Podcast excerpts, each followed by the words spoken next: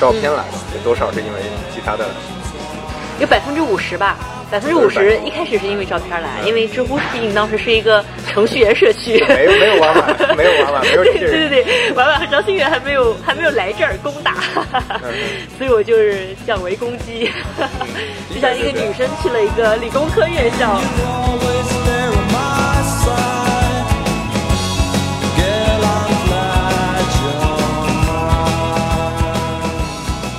我当时以为是这么一个很简单的事情，把易拉宝支一下，结果并不是，是吧？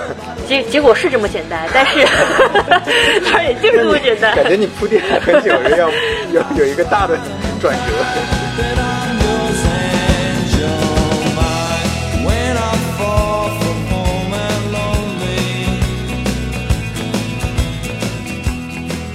他的可能工资都蛮高的，对然后你去工作之后都能有一个很还还不错的职业路径对，但它跟你的那个基本盘，就跟我前面说的那个基本盘是不是符合的，这个比较重要。对嗯，就是呃，换句话说，是你对这个世界的认知，对和对你自己的自我认知，对这两个都非常重要。就很多人是要么就对世界没有认知，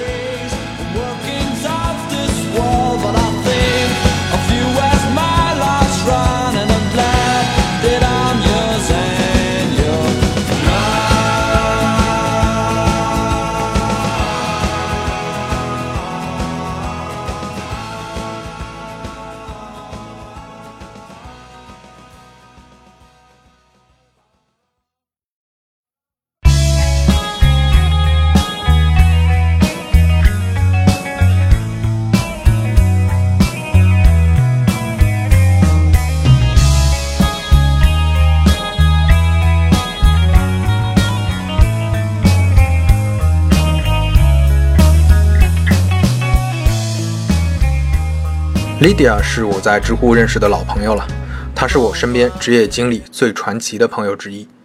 每次做选择，她都会试图突破自己，试图走出舒适圈。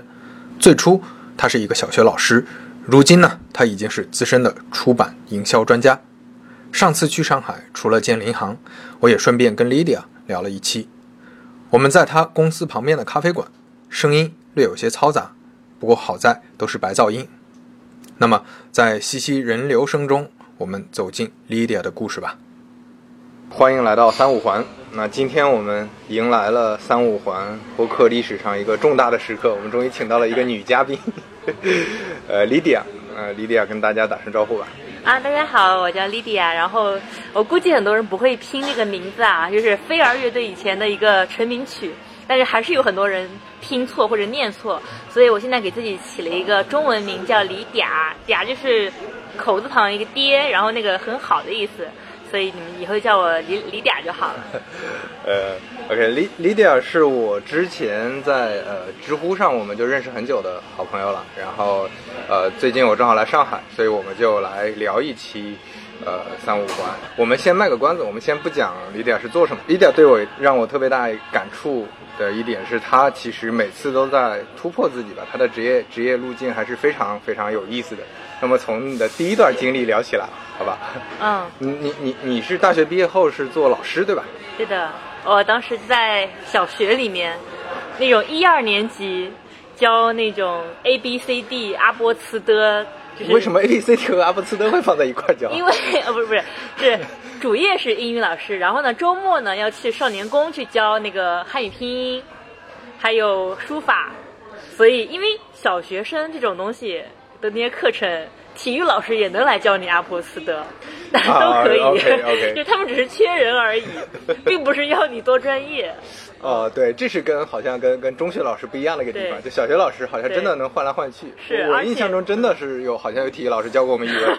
对，对，它它最主要的是一个保姆作用，就是父母上班了，把孩子送到一个反正反正培训机构是或什么的待着，然后你教他啥都行。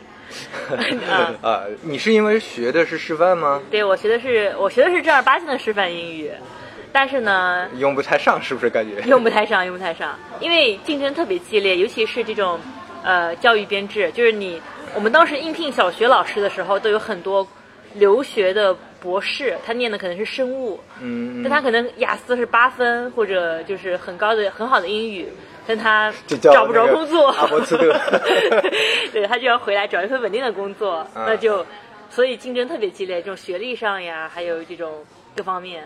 嗯，所以所以你当时你是回到老家对吧？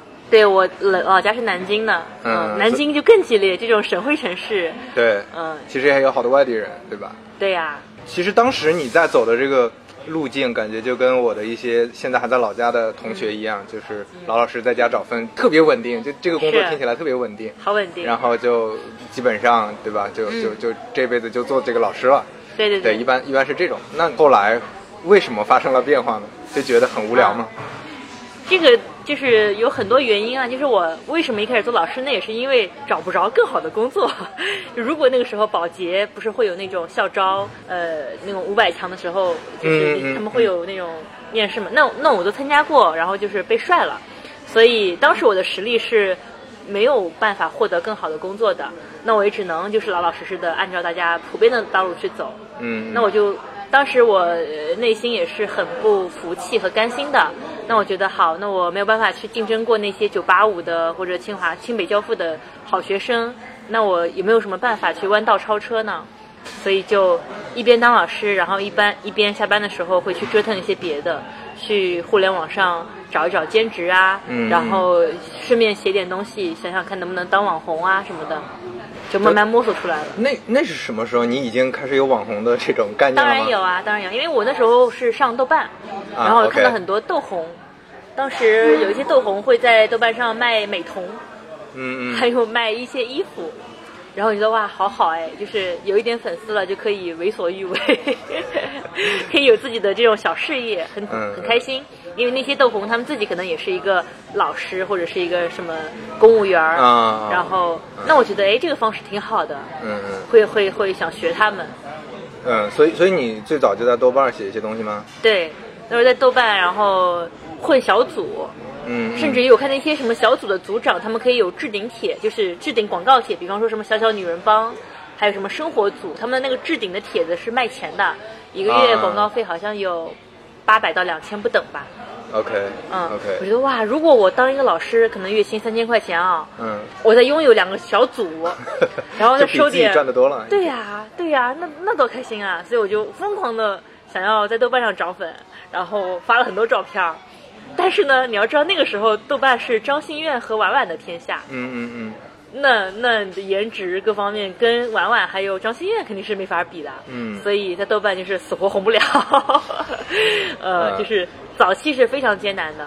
嗯，然然后呢？所所以我很好奇，你后面的职业，就是你你是先成为网红，又换的工作，还是先先换工作，然后开始写东西，变得火了？先是在知乎上大概有了一万粉丝的时候，也不能算网红吧，嗯只能说是过了一个及格线，嗯就是稍微摸着点边儿了。嗯呃，一万粉丝的时候，然后我就我就问别人，我就说那个我有一万知乎粉丝了，如果我来你们公司工作会有加分吗？嗯是一个新媒体呃新媒体运营的工作室，嗯嗯他们说嗯、加分的，嗯来来试试吧，啊就去了。嗯，所以当时就换城市了，是吗？对，换成社就去北京了。就是我是要先找好工作，当然这个找工作的过程有半年的时间，这半年时间我还是继续当老师，然后呃周末做家教或者去少年宫继续，但是不停的找。那个时候我一开始想找的是新东方的在线教育。这样的公司，因为我觉得，哎，我又我又是啊对老教师身份，嗯然后又搭点互联网边，这是一个最好的结合口了。嗯嗯但是呢，就是失败了，因为那个时候各方面的实力还不够。嗯后来就是，当机会终于来临的时候，就是可能没那么理想，不是理想中最好的那个选择，但是先去了再说。嗯，当时。呃，离开南京，离开你那个学校，你嗯你会有一些担忧吗？或者说，你身边的人会觉得说，哦，你其实现在工作很稳定，对吧？嗯你为什么要去冒这个险？嗯，当然会很担忧，然后家里面当然也是闹得很不愉快。嗯嗯，但当时也有一些客观的条件，就是在于，呃，比方说以前老师是是一个油水很多的一个岗位，嗯会有很多的福利，家长会送卡，然后 对吧？你你你你下班了可以去开小灶然后，但是后来教育局越来越严，越来越严，就是以前你什么洗衣粉啊、大米啊都不用买的，卫生纸就是每个月发到满，后来就突然断掉了。而且那种校外辅导好像也都陆续禁掉了，对陆续禁掉了赚外快的机会也没有。对，就是严格，尤其是就是老师，你绝对绝对不能去外面上。只要有家长录了视频，说看他偷偷的在外面上课代课，只要有这个照片出现，你就会立刻被被撤职。嗯嗯嗯，所以越来越严的情况导致说，哎，那这个工作它的底线就是这这样了，就是每个月三千块钱。嗯嗯那那那那丢掉它，对我来说就没有那么难以割舍了。嗯，明白。呃，然后所以你你到北京第一份工作就是做内容，做新媒体，做编辑。编辑。OK，然后然后呢？那个时候，我当时我我我到北京之后呢，第一份工作是做那种就是类似于互联网那些事儿的这种编辑，就是我要去网上搜索现在的爆款的帖子，把他们整合到一起。嗯嗯但那个时候我连周鸿祎是谁都不知道，嗯。然后就是什么雷军是谁我也不知道，在这样的一个情况下，呃，需要特别吃力和卖力的去补足这些功课嘛。那我做这个工作的同时，也是一种摄入的过程。嗯那因为我又比别人的底子差，所以我就特别卖力，我就我就去呃加了很多互联网从业者的人的微信，我看看他们的朋友圈都在发什么。嗯他们发出来的东西，那很可能就是当天热点吧。那被我嗯拿来就可以完成我的工作了。所以，但当时很多人是，所以我把我的微信号就挂在了我的知乎签名里面。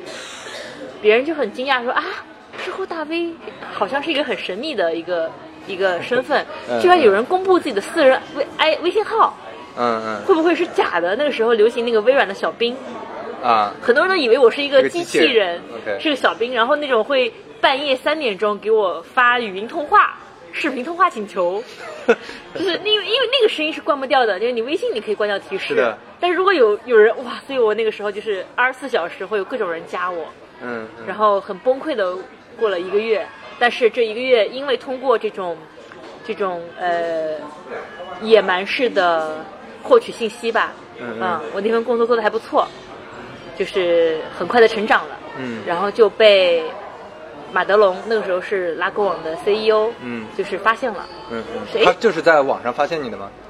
他知乎还是在对对就在知乎，当然也是我发现他。OK 然后他说哎。好像有一个人叫 Lydia，然后他搞了一个互联网群，嗯就知乎互联网用户的群。嗯他说我要加进来看一看，因为他是一个搞互联网人求职招聘网站的啊事情嘛。那这儿里面都是他的目标用户，嗯。他所以就要进来看看情况。这个时候呢，那我的那些群友，就或者说我的读者或者粉丝吧，他们也知道我是一个转转型工作的这个求职期，嗯他们就拼命向我向马德龙推荐我说，你一定要挖莉迪亚，她特别厉害，然后她就是就是她有这个职业发展的需求嘛，你们一定要抓紧她。马德龙说，哎，这个人好奇怪啊，怎么会有这么多人去帮他像求情，就是嗯嗯嗯一样的去推荐他，那你来聊一聊。聊完之后就觉得还行吧，也不知道我能干什么，但是嗯，OK。对吧？也不是因为对对，也不是一个专业这个不是个。典型的市场或者运营。对对对对对对对，你没有那种什么运营过一个 A P A P P 的经历，是但是你就是莫名其妙的抓住了抓住了他最想要的用户，嗯嗯这个对对他来说是一个值得去尝试的一个一个事情，很新鲜。他之前团队里没有这样的角色吗？有那要么就是微博、微信的运营，嗯嗯，要么就是商务或者做线下活动的，就是没有这种，然后类似社群用户运营。没有。那个时候社群是一个嗯没有这个概念，嗯，OK。那是二零一四年，那个时候我就记得是皇太极肉夹馍什么的比较火，对对。对吧？嗯，呃，就是那种什么中关村啊。程序员出来创业卖肉夹馍，对对对就是对对那个时候流行的是这个，没有那个时候没有人搞社群，谁搞呀？那时候最火的社群应该是万能的大熊。可啊能他有搞过，啊但他那个又是偏微商或者偏那些更下沉的一些一一波人，嗯嗯嗯，在高端程序员群体里，或者这种互联网从业者，那个时候还不流行社群。对，但是但是我记得那个时候很多营销的方式都已经是，比如拉拉个 QQ 群或者什么，对，还是有很多这么搞的。QQ 群多，微信群真没有。因为我拉完这些群之后，好多人为了进群，他满一百一百人上线了，他要添加微呃银行卡是实名认证，好多人是因为我才了才添加了银行卡，发出了人生中的第一个微信红包，嗯是为了进我的群发的红包。嗯，所以我帮微信红包真的做了很多的拉新工作。啊，啊那那个时候真的是非常早了。嗯，OK，然后然后所以你就之后就去了拉钩，对吧？对，就是在拉钩完成了我相当于说是一个职业蜕变吧，就成为了一个真正的互联网人。对，一个正式的转型嘛，因为之嗯前相当于还是一个有点野蛮生长的一个状态。对对对。对对，然后拉钩是一个已经很正儿八经的互联网公司了是。对，那然后正好我一进去，他就会有一些人员流动，就是比方说，哎，突然某个人离职了，嗯然后接不上，就会把我塞过去。嗯嗯，所以整个市场部门里面，什么活动运营啊、新媒体运营啊、公关呀、各种品牌呀，一旦有人离职，就是我去接那个烂摊子。嗯嗯那那因为我了解公司嘛，所以稍微比新人有一点点呃，对于公司的了解程度上的有些优势。嗯嗯，那我再去学他的技能，就会好上手一些。呃，你觉得你在拉钩主要成长在哪？哇，太多了，就是这种不停的、不停的接锅。比方说啊，我那个时候我记得我，呃，我刚进去一个月，然后我的同桌就走了。我同桌是做网站运营的，就嗯 PC 端的网页版。然后那时候他手上的活儿就交给我了。他们接了一个什么事儿呢？接了一个叫“黄金时代”的呃互联网人观影观影活动。嗯嗯然后在主页上上了一个 banner，就是你点那个主页进去可以报名，报名完之后，这个专场就是拉钩专场，在北京的某一个电影院，他们包了个厅去看那个，就是送你电影票，嗯然后他也为网站的这些用户做了一个服务或者说促活吧。嗯嗯但我那是我刚进入这个行业，然后什么都不知道，然后也不知道活动是怎么办的。那是个周日，呃，拉钩是九九六嘛，嗯所以大家都周六都上班的。是，那我周日，呃，我的我的领导就跟我说，哎，丽迪亚，你别怕，反正做活动嘛，你有什么需要的跟大家说一声，让大家来帮你。嗯嗯那我怎么好意思呢？大家都周六六天了，一天就那么一天休息时间，嗯我就不好意思去喊他们，嗯我也不知道该干什么，那我就只能就是摸爬滚打的找了几个亲朋好友，嗯呃，说哎，明天我要去办个活动，你们过来帮帮帮我看看看场子吧。我应该也就是去哪儿把这电影票领来，在门口发一下。我当时以为是这么一个很简单的事情，把易拉宝支一下。结果并不是，是吧？结结果是这么简单，但是 它也就是这么简单。感觉你铺垫了很久，是要有有一个大的转折。是，就是嗯到了现场之后，我会发现，因为我的理解是说，哎呀，我要去办一个活动嘛，那大家应该已经说好了，哎，嗯那个影城的人应该知道明天会这儿会有一个很。但其实那边也很混乱的。对，那边也很混乱，没有人管你。我缺把椅子，我门口没有桌子去放我的那个啊发的那个啊票，OK 或者放我们的拉钩的广告。嗯我说找把椅子都找不着，然后你去随便抓一个服务员儿，他们他说你是谁呀、一脸懵逼。对啊，一脸连这个活动都不知道。对啊，活动都不知道。嗯所以是这种非互联网是非非工作本身范畴内的 bug 特别多。嗯嗯，那那其实这也是反过来锻炼你那种，比如说你最早到小小学老师，那其实是一个非常按部就班、对非常流程化的一个工作内容，对对对对对吧？对，但是现在可能你面临的是那种很社会的问题。对 非常社会的问题，嗯而且是那种。就你你要先发现问题，然后要拆问题，然后问题又特别多，它又不是一个呃机械机械化的解决方案能解决的问题。是，因为你上网搜怎么样去办一场活动，对对没有人会教你怎么去影城找一把椅子。对，不同影城也完全不一样，就是嗯跟这个影城的状况差别非常大。是对对，所以所以你觉得这这种其实是对你怎么说，对你理解呃怎么做运营、嗯或者说怎么做互联网有很大帮助吗？有很大帮助，因为我才明白运营这回事儿，呃，它是一个一个特别就是反套路，是需要在当下的情境下发现问题、解决问题，并且尽可能的摸索出一套流程。因为我不可能这个月做活动这么这么。这么辛苦或者这么杂乱，下个月还这么杂乱，对吧？那我每一次的活动，我都需要去复盘和总结出一套可以被复制的的方式方法，而这个方式方法，呃，它只适用于我或者我这个公司当下。所以嗯没法从别的地方来呃吸取过来。对，而且是我觉得是因为可能互联网环境变化也特别快，对比如说啊、之前大家做投放是做什么 SEO、对。ASO，然后再到后面做投放就开始投放一些各种各种那个的广告。对对对对，然后就后面是抖音、快手的投放，那投放的套路很多，你都要重新学习，是是是学习这个平台规则，是。学习大家现在的玩法，你是。你就而且你还要从那个玩法里找自己的需求怎么去匹配。对，那你你会觉得这中间有什么，比如说有一些本质的东西，还是有一些运营思维是不不会变的吗？嗯、最重要的用户思维呃运营思维当然就是用户思维，嗯嗯就是我如果当时模拟好，我作为一个普通用户，我到了影城，我该怎么办？嗯我要怎么去参找找到我要去参加的那场活动？嗯如果我这样就是预演一遍，走一遍，可能就能够提前把一些 bug 给解决掉了。嗯，嗯，对对。那你说的这是活动运营嘛？那比如说像一些用户运营、社群运营啊这种，呃，或者说产品的运营，你觉得他们也是也是有一些套路的吗？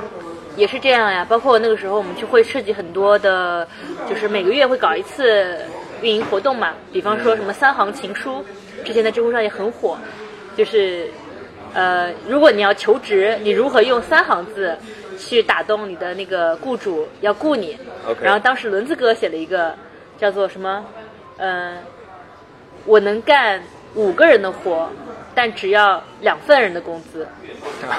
好像是这样的一个大概这个意思。呃，那当时这这活动就很火，它是一个招聘网站发起的这么一个征文活动。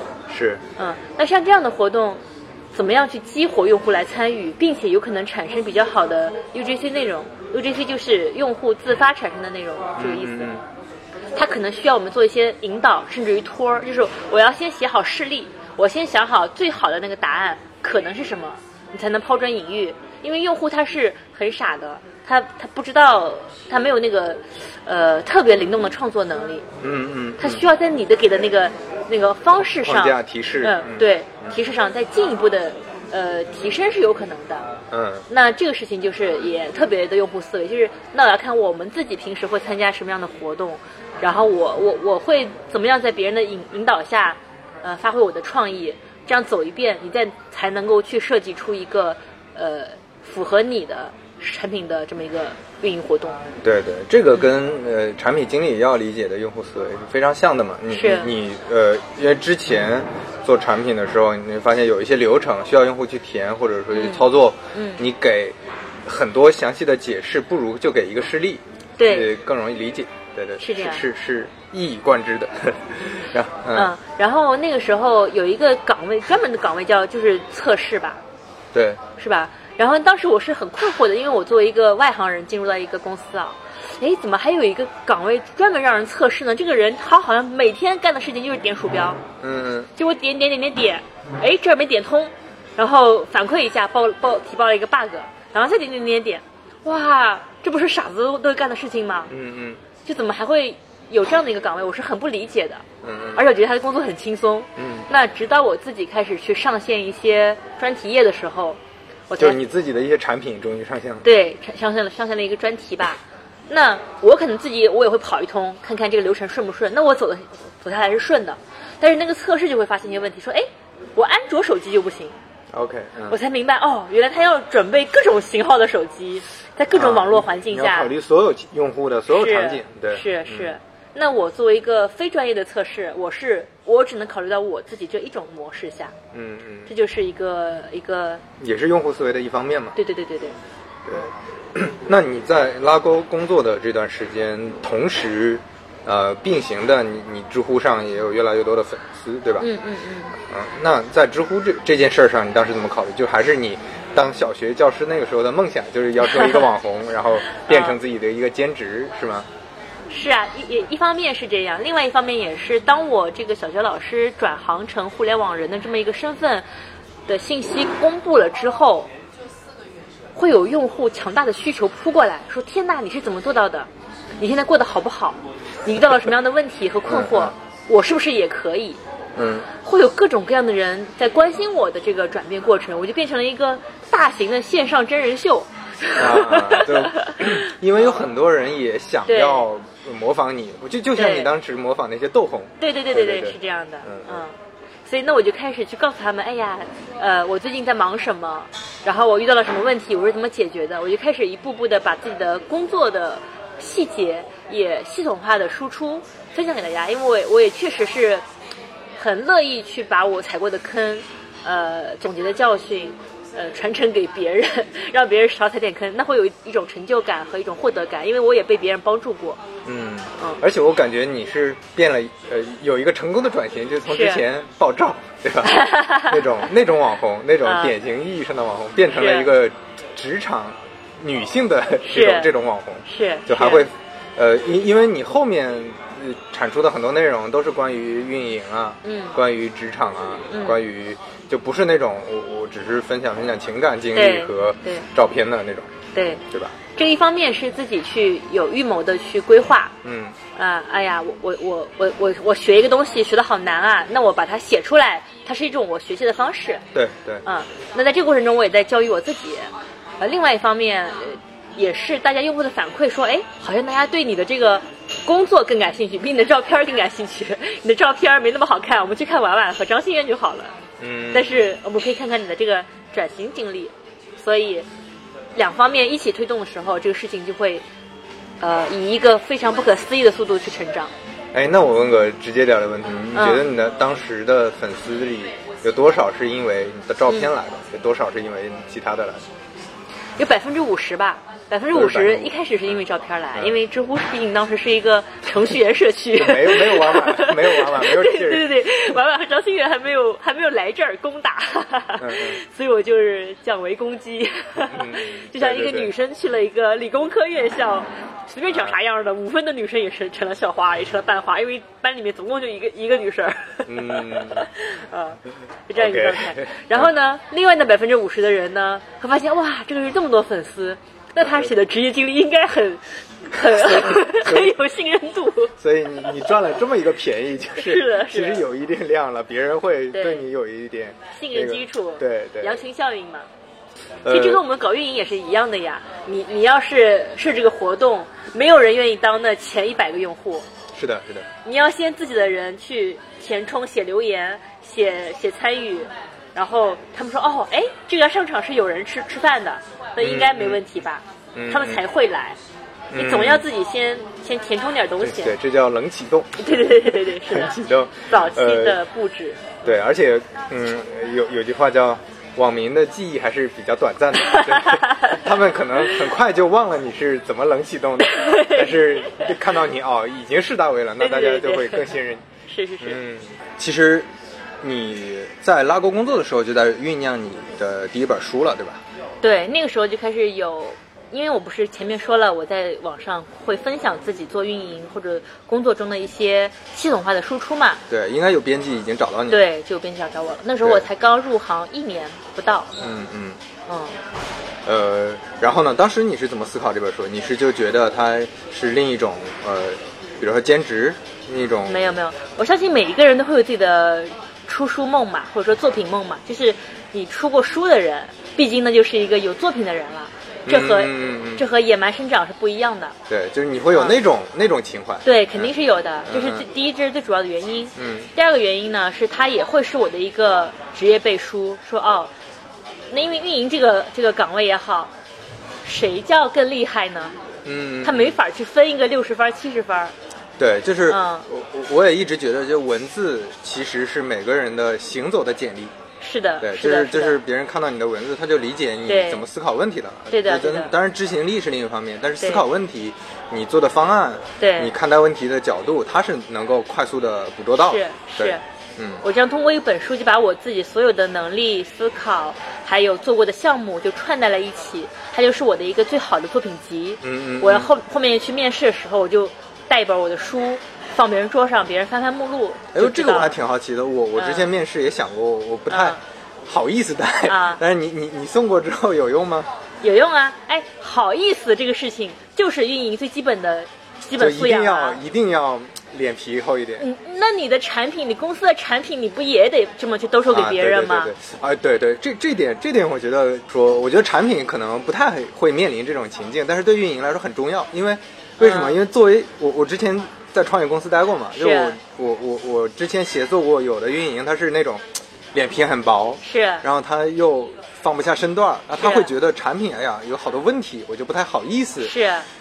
但是实际上不可能有完美的产品的，就你产品总会存在一些问题，你嗯。肯定是在一边去推一边去运营的过程中再去迭代。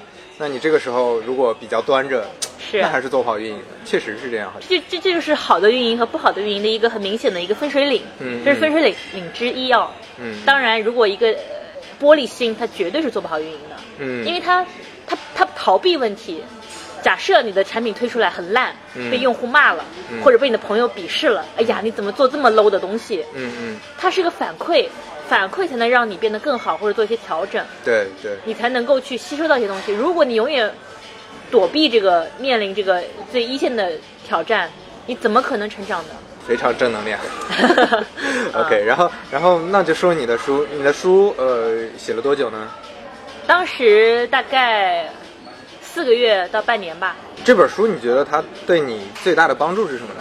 啊，打个广告，这本书叫《全站市场人》啊，这个 放心，我会贴到文案里。好的啊，好的。它对我最大的帮助就是我，因为我毕竟在学的时候是一个非系统化的，哎呀哪儿缺我，我是个万金油，什么项目缺人了，我去帮一把。这个书就系统化的去重新梳理了，打打乱我的整个知识结构，重新以一个呃，比方说文案技能、活动技能什么什么什么这样去分门分门别类。那这个时候我就会发现，哎呀，我还有一些我不懂的地方，比方说 H 五我不懂，H 五到底是一个什么东西？嗯怎么去传播它？嗯或者说呃，还有一些什么样的工具，可能我之前没用过，那我在写书的过程中就会疏漏出这些，梳理出这些就是缺漏的部分，那我就立刻去现学现卖，嗯嗯就把我的整个技能树就更健全了一些对，嗯健全了一些。嗯，OK，然后呃，那除此之外呢？比如说刚才你说到面试是呃真的会对你有加分的，对吧？你觉得？有加分，非常有加分。嗯，嗯，然后呢，其他的还有什么收益吗？就实际收入其实也还好，对吧？也还好吧，就是几万块钱、十万块钱不到。嗯，OK，啊这个这个收入，我觉得它是一个呃没有天花板的收入。就是我现在因为这本书我可能卖的不够好，嗯但是也许有一天它是有可能会突破几百万的。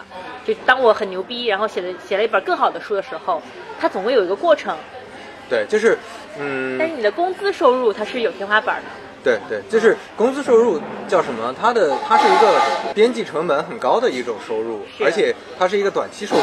是你就像李笑来说的，呃，这呃写书其实就是一个典型的税后收入，是那个税，对对睡觉的税，就是你晚上睡觉，你平时不关心它，它还能源源不断给你带来收入，而且这个收入，呃，你从另一个视角说，它可能是虚拟的收入，可能是你的人脉资源，可能是你的个人的一些职场上的品牌，嗯。等等，我觉得这些是比较关键的。就甚至在很很老很老的那本《富爸爸穷爸爸》，是那里面也提到过，写书也是一个资产型的收入。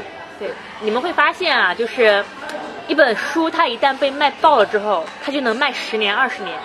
现在就是图书网站上，呃，畅销榜最火最前面的书还是那些余华的《活着》，天 天才在左，疯子在右，就是还是你十年前看到的畅销款，嗯嗯嗯，它上去了就下不来了。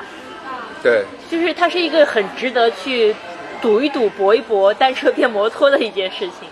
对，而且、嗯呃，我觉得关键点是在于，呃，当你有一些东西可以写一本书的时候，你可以先写，是写完了，哪怕这本书不火，对吧？但是你有经验了，对你可以写第二本更好的，然后你离你写想写预期当中最好的那本书的目标更近了。是的，是的，嗯，它也一样是一个升级打怪的过程嘛。对。然后那当你呃当时从拉钩在拉钩待了多久？一年半，然后你当时呃离离职是怎么考虑的？有想转型对吗？有很多原因，一个是，呃，到瓶颈期了，就是哎呀，整个市场岗位就那么回事儿，我全摸遍了，嗯我已经没有更多能学习的东西了。嗯嗯第二个呢是那个时候我已经隐隐约感觉到说，呃，互联网的这个热钱要要下要消失了。嗯然后因为嗯没有办法那么快速的成长了。所以，那当整个行业在增速放缓的时候，那这个招聘或者说职业成长这个赛道也会放缓。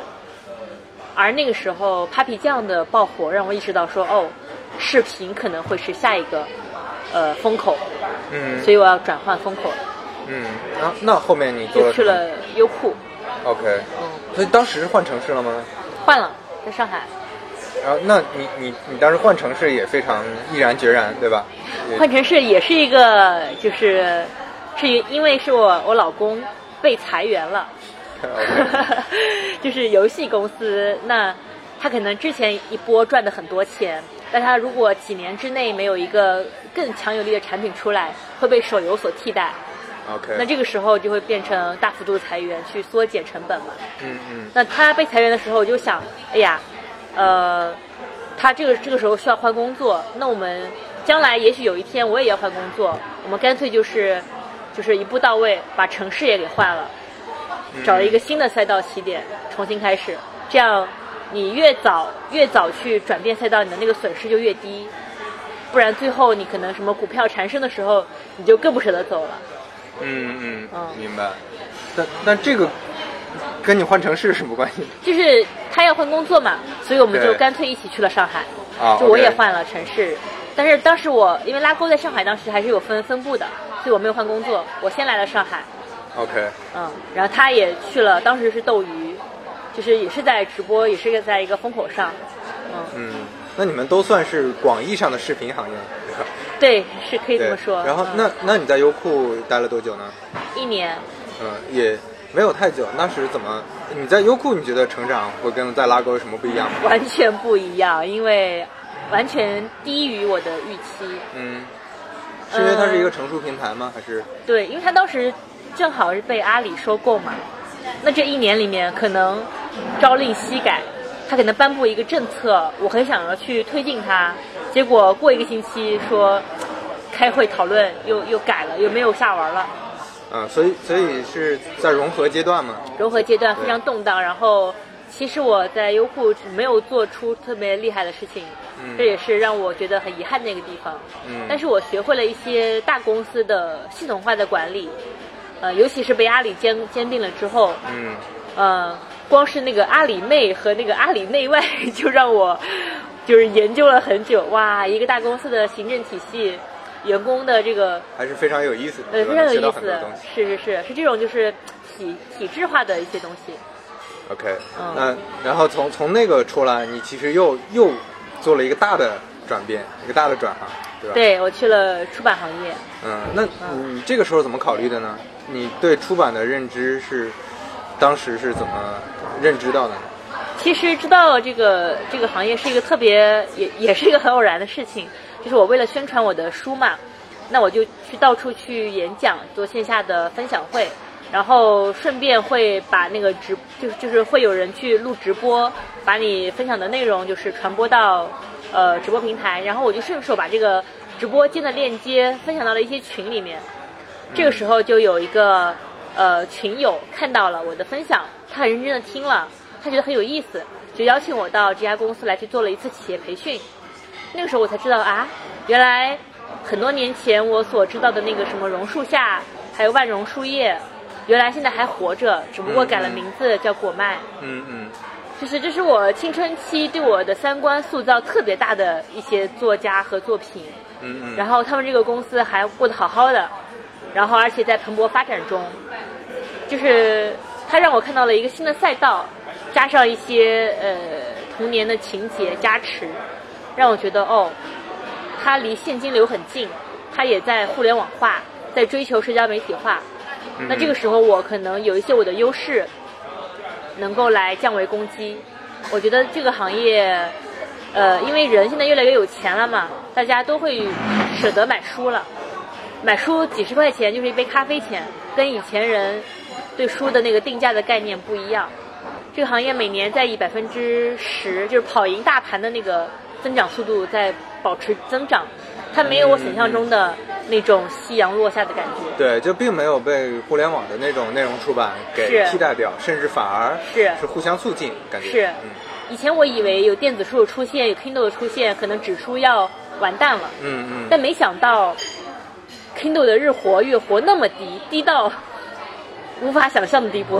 哎，这个原因是什么？因为我我之前会觉得原因可能是，比如我们这代人，大家都是从小看纸质书长大的，是那可能接受不了。但是比如说零零后、嗯，九五后、零零后，他们嗯都是从小就接触电子屏幕，嗯那他们会不会适应程度更高一些呢？当然是这样，这也是为什么 Kindle 会卖火的原因嘛，它才有土壤呀。因为零零后、九呃九五后，他们习惯了电子阅读，它当然也有增长，只不过相比指数增长的太慢了而已。那会不会过了十年、二十年，嗯纸书还是会有一个下跌的趋势呢？这个我现在预测不了。嗯呃，如果十年、二十年后有了这样的变化，那我也不影响我现在的职业选择。就是当下的 三年内，指数肯定还是比电子书要强得多的。对你说到职业选择，我觉得这个也是挺值得我们这些互联网从业者吧，去去去去思考的一个问题，就是是。你面临的大环境变化太快了，你不能把这个事儿当成像你第一份工作小学老师一样，是。对吧？你这几年当当什么？呃，做什么事情，你后面可能能再去做什么事情，或者是。未未来有条路径去教育局，或者去做什么其他学校的老师，嗯等等的，就是你的路径可能是相对确定的，你未来三十年呢，你可能都能设计出来。嗯，但是你做互联网，你可能通常只能看到两年内的，对你，看再再久，你说说不清的。是呃，很很有可能你设计的挺好的，一下被打乱了，对，那其实就没有意义。那倒不如看得更具具象一些。对，这也是我为什么愿意去出版行业的原因，就是我觉得，哎呀，互联网行业今年流行 O to O，明年流行直播，后年就不知道又搞什么了。呃，它的变化太快，而且它的经验是不可被累累加的，它让我有一种很很强烈的不安全感。对，嗯。就是其实我们前面也聊了嘛，就像比如说做投放，对。你每年都换一个花样，对，它虽然底层有一些东西是可以啊、呃比如说用户思维啊这些可以积累，但是这种是怎么说还是会比较嗯抽象一些，是它是是，没法说让你的，比如说在在技能上更有说服力的一些成果拿来去跟别人讲。对的。所以，呃，如果要给一些互联网从业者说你在职业选择上有什么建议的话，我我建议你放到五年和十年后来看。就比方说，呃，对于我来讲，内容运营就是对内容的挖掘、的价值的挖掘和传播是我的基本盘。那在这个情况下，我去视频网站，那也是对视频内容运营的了解和挖掘。嗯，去呃出版行业，那也是对图书内容的挖掘和传播，它都是在走内容行业。你要找到这个大的基本盘的情况下，去做一些小的职业选择是可以的，但你不能每年换个赛道。比方说，如果我去年做了出行，就是滴滴打车，然后今年去了抖音，那就是很糟糕的一个选择。表面上看一直都在一个大公司成长，但那是不连贯的。就说说你在到出版行业之后的经历吧。嗯你你你觉得它有哪些东西是你之前可以复用的呢？文案能力还有投放能力，这一定是可以复用的。都是，那就是很实用的一些一些能力啊。你，那你你会发现，比如说出版行业之前还是有一些，因为它可能离互联网还是有一些距离，所以它是是不是就是这些经验，你会觉得他们之前欠缺一些，你更好的能把它带过来？嗯，它最大的跟互联网的区别就是，它特别依赖渠道，嗯依赖当当能不能给你一个好的推荐位，但那个推荐位一定是五折低于五折的那个促销价带来的，嗯或者什么九块九秒杀带来的，它会带来非常沉重的这种补贴成本。对，在里面。对对，还有那些书店，他愿不愿意把你的书放在第一排的货架上，嗯，对吧？这又很重要。可能你网上你你你发了五十篇新闻稿，都比不上一个店员把你的书往前往上挪了一层带来的效果。嗯这就是一个最大的呃挑战吧。当然，可以复用的地方也有。那我如何要让这个店员相信，把这本书往上再挪一层，能够让你卖得更好，在网上让它成为一个爆款事件，抖音爆款、小红书爆款？那哎，其实这个听起来就感觉特别像你，你比如说跟某一个平台去讨论它的 banner 哪个应该往前放一放，是还是有点儿逻辑是一致性。是啊，所以包括我们要去冲榜单，要去营造一些营销事件，也是为了让让我们的同事和店员沟沟通的时候，你看这个是今年呃九月份的什么抖音好书榜排名前三，你把这个好位置给我吧，OK，他会相信你。那这个事情又回归到了互联网运营的范畴中，我通过影响线上去影响线下。嗯，但以前我是不需要去管线下的，所以现在就是线上线下全打通起来，它联动起来了，它整个盘子、整个游戏规则、整个齿轮是更完善的。那我知道你你最近呃策划了，负责主要策策划了一本新书嘛，就冯唐的新书嘛，对，呃成事儿，然后这这本书呃已经非常非常火了，基本上我看双十一榜单也都是在非常前面。是对，嗯，你你觉得这个两个问题吧？第一个嗯就是你觉得你参与里面做了哪些事情，让它做变变变得卖的这么好？嗯然后第二就是你觉得这次经历对你的帮助和成长有哪些？嗯，首先这个书本身它很特殊啊，它是是一个来头很大的，含着金汤匙出身的这么一个产品。嗯因为冯唐他是已经是一个非常成功的作者、诗人，然后麦肯锡的全球合伙人，对吧？他来头很大，但同时呢，他有他的问题，就是在于冯唐是一个以写诗、写小说、杂文出身的这种文艺调性的作者。嗯他第一次写一个经管书，这个是用户群不那么匹配的一次转型，嗯嗯所以它既有挑战，也然后也有一些好的先决条件。怎么样把握好这个分寸，呃，尽量的扬长避短，是我要面临的一个课题。所以我觉得我做的最对的一件事情就是正确的定位它，找把它找到那个最有说服力的购买理由。那你找的这个购买理由是什么呢？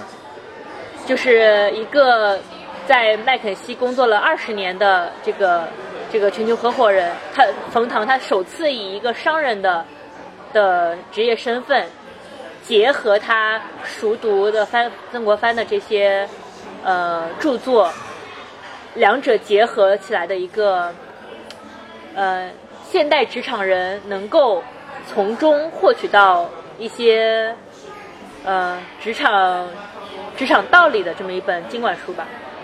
有还有没有那种你觉得，哎，在这个过程中你你做做对了一些判断，让这个书卖得更火的点呢？比方说把这本书送上郑和岛，还有送上瞭望智库，OK，、嗯就是他们覆盖的那个人群其实比较最对的。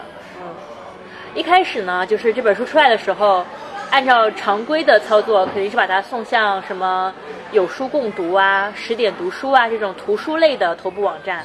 对，这些网站是最顺的嘛，它是一本书出炉之后最想要攻攻打的那个主阵地。是，但是，但是这本书，呃，由于我前面说的那些转型期的原因，定产品定位的原因，它不那么有优势。嗯就是渠道或者运营，他不不那么相信说哦，以前一个写诗、一个写小说的人，突然写一本经管书了，他行不行？他们对这个事情是有质疑的。嗯嗯那我就绕开他，我去攻打那些专门去呃传播经管内容的平台。嗯，就是他们嗯未必是图书平台，对就是，但是他们覆盖的人人群可能就是目标用户，对对，那其实也并不是去找，比如说哪些人特别喜欢冯唐，我就硬对。让他们买这个书，对，对。而是哪些人会去看曾国藩，哪些人会去看这些，呃，如何把曾国藩的精华、精髓和理论用现代人的语言去输出、去重新演绎、加工的这么一一个一个人群，嗯。攻打他们就可以了。他们可能不需要认识冯唐，也不需要喜欢冯唐。，OK，所以所以你还是描绘出来一个用户画像的，是吧？是。哪些用户群体，是然后去找这些用户群体会在哪。是，OK，那你觉得这个对你对你的帮助，就是呃策划了这么一本书，嗯对你的帮助是什么？就让我更明白定位理论有多么的厉害。嗯嗯 因为我们会发现很多产品啊，真的很优秀、很优质，它好像也不错，但是怎么就是火不起来？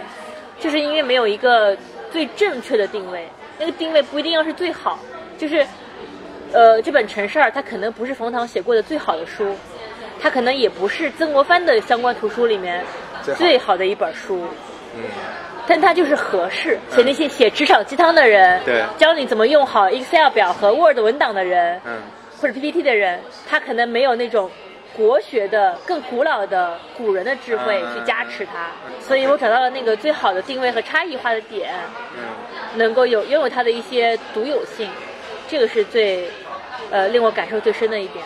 我的意思是对你个人，比如说职业上或者个人甚至个人生活有什么帮助吗？就它可能是是不是你在出版行业的第一个比较好的成熟的一个项目？呃，它不是我第一个最好的项目，我可能之前还有更好的项目，但是我今天先不分享了 因为那是有一些可能我刷脸啊，或者通通动用一些老的资源的渠道手段，它不那么可可复制。嗯嗯嗯，它对我更大的启发就是在于我的微博以前是不温不火的，可能就是一些从知乎过来的一些老粉丝，可能一两万粉丝在微博上吧。嗯分享一些我的日常生活，今天吃了什么，今天去了去哪玩了。嗯它很碎片化，它不系统。但做了这个事儿之后，我突然意识到说，我不能再以那么碎片的形式存在。我可能哪儿都好，吃的也不错，照片拍的也还蛮好看的，但它不够不够精准。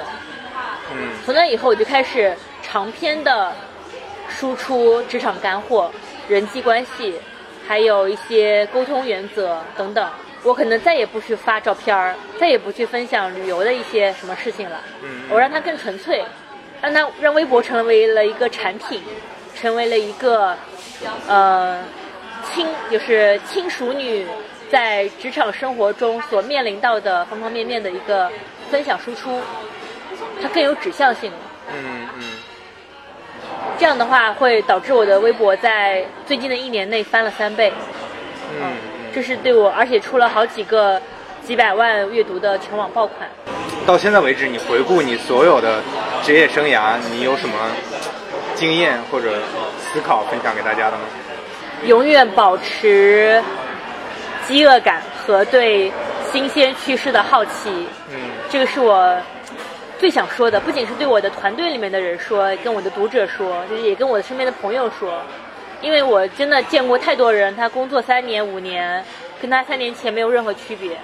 他也很努力，每天工作也很饱和，加班到很晚，他也没有偷懒，但是他没有成长。嗯的原因就是在于，他不知道他该做什么，该学习什么。嗯那也没有人告诉我呀，不会有人告诉我说，莉迪亚，你要去研究一下淘宝直播，现在李佳琦很火哦。嗯，不会的，反而都是我去告诉老板，老板，我们一定要搞直播了。你不知道现在李佳琦有多厉害，他们可能一晚上的营业额是我们半年的马洋，都是我要先去捕捉到，然后反过来去推动上面去改革的。你再给我配一个人，你要再你再给我点预算，我去尝试一下这个呃直播或者抖音，得这样。对我，我觉得你的这种职场经历，当然还没有完啊，你的职场，啊啊啊啊对，其实还是一个很，真的挺挺，我觉得挺励志的故事。就是它励志的点不在，不光在于勤奋，因为你前面也说了，勤奋其实反而不见得是个稀缺资源，谁都可以勤奋，是。谁都可以努力，谁都可以有那种悲惨的苦逼的过去和工作的生活啊等等，都都可能会遭遇很多困难挫折，但是励志的点在于还是要反复的突破边界对，和去尝试新的东西，是。你才能在这个环境下生存下来，是。呃不然市场环境一差，对吧？对。就就面临很糟糕的结果，那还是很痛苦的。而且问题就是在于没有人会告诉你应该怎么做，哪怕你来问我，我也不知道，因为我只知我只知道我该怎么做，但我没有办法去为每一个人去量身定制找到答案。